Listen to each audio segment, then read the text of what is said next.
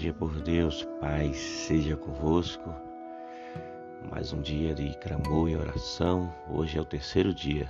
É, que feliz vocês aí, continuando firme no propósito. Isso é importantíssimo. Vamos se fortalecer em Cristo Jesus. Amém? Nessa leitura da manhã, terceiro dia, no livro de Romanos, capítulo 8, versículo 14 e 15, que diz: Porque todos os que são guiados pelo Espírito de Deus são filhos de Deus. E o 15 diz: Pois não recebeste o espírito de escravidão, para outra vez estades em temor, mas recebeste o espírito de adoção, pelo qual chamamos Abba Pai, ou seja, meu Pai.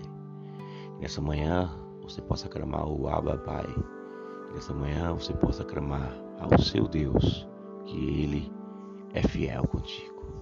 Que Deus te abençoe Continue firme nesse propósito, em nome do Senhor Jesus Cristo. Para aqueles que também estão aí jejuando, orando, que cada vez mais venha sair fortalecido e vencendo cada vez mais essas batalhas.